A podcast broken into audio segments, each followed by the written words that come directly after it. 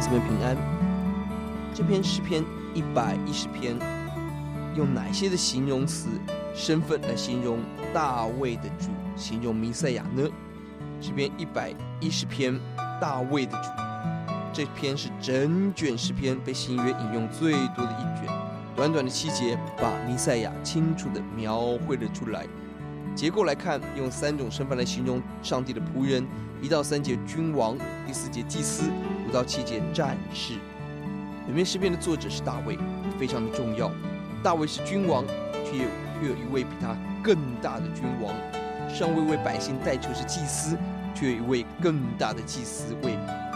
大卫，大卫是战士，战场上没有吃过败仗，但却有一位更伟大的战士，遥遥的指向新约的耶稣。第一节很宝贵，神将大卫的主放在右边，右边是尊贵得胜之处，一切的仇敌降服。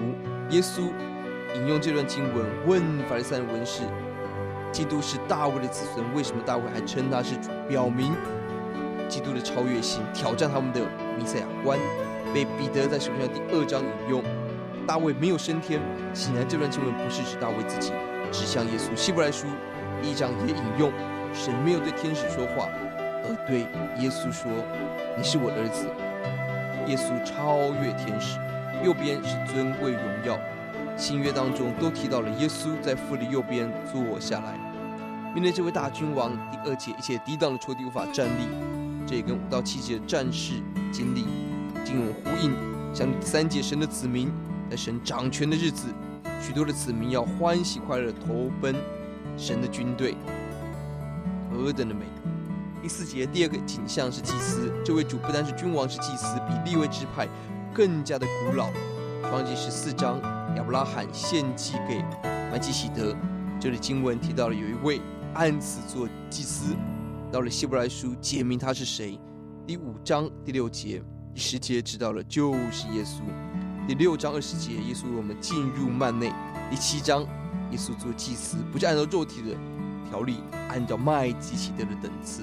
这段经文在希伯来书清楚的看到，耶稣是永远的祭司，这是跟利未祭司最大的差别。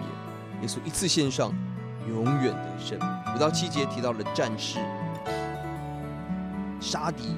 与神武王密切合作，一起杀敌，无人可以抵挡上帝跟大卫的主。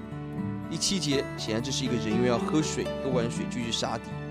这段经文似乎没有结束，抬起头来得胜昂首，给我们一幅画，不断的前进。今天新约的教会也应当在神的大能中继续前进。